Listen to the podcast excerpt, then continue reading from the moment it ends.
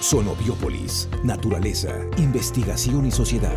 Esperamos se encuentre muy bien desde la latitud donde nos escuche. Este día queremos recordar que fue un 23 de septiembre, pero de 1939, cuando murió Sigmund Freud, médico austriaco, iniciador del psicoanálisis.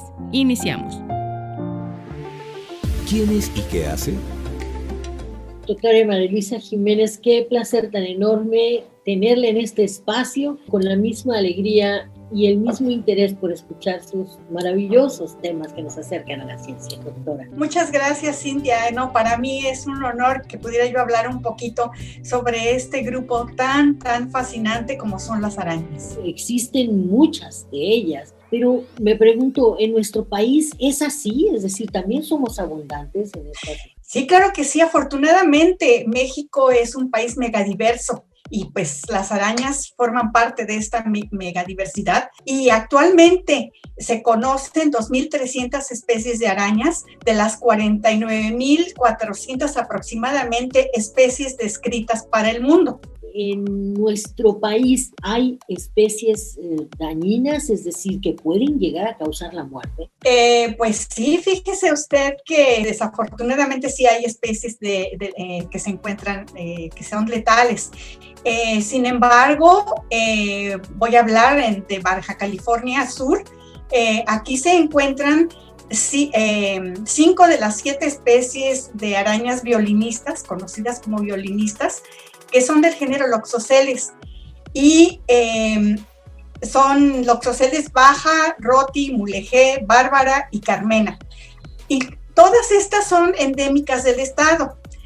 Estas arañas son semisedentarias, es decir, no se desplazan mucho y se localizan en poblaciones reducidas bajo piedras, grietas, cortezas, cardones, troncos caídos, paredes de cuevas pero hasta ahora ninguna ha sido registrada como peligrosa para el hombre. Sin embargo, en otros estados de la República, las especies inantrópicas, es decir, las que viven en viviendas, ¿verdad? Están asociadas a viviendas, son muy temidas porque su toxina produce necrosis en la piel y en ocasiones pueden afectar áreas corporales que pueden llegar eh, a ser amputadas, eh, a amputarse algún miembro o bien destruir los glóbulos rojos afectando órganos vitales como son los riñones o el hígado.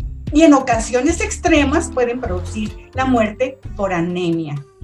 Eh, también se encuentran tres especies de viudas negras. Somos de los estados afortunados que tenemos tres especies de viudas negras.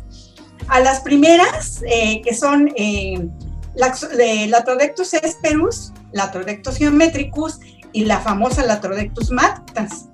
La Esperus se encuentra principalmente en el campo, maderas o en troncos en descomposición, en grietas de árboles, en nidos de ratas o en construcciones abandonadas.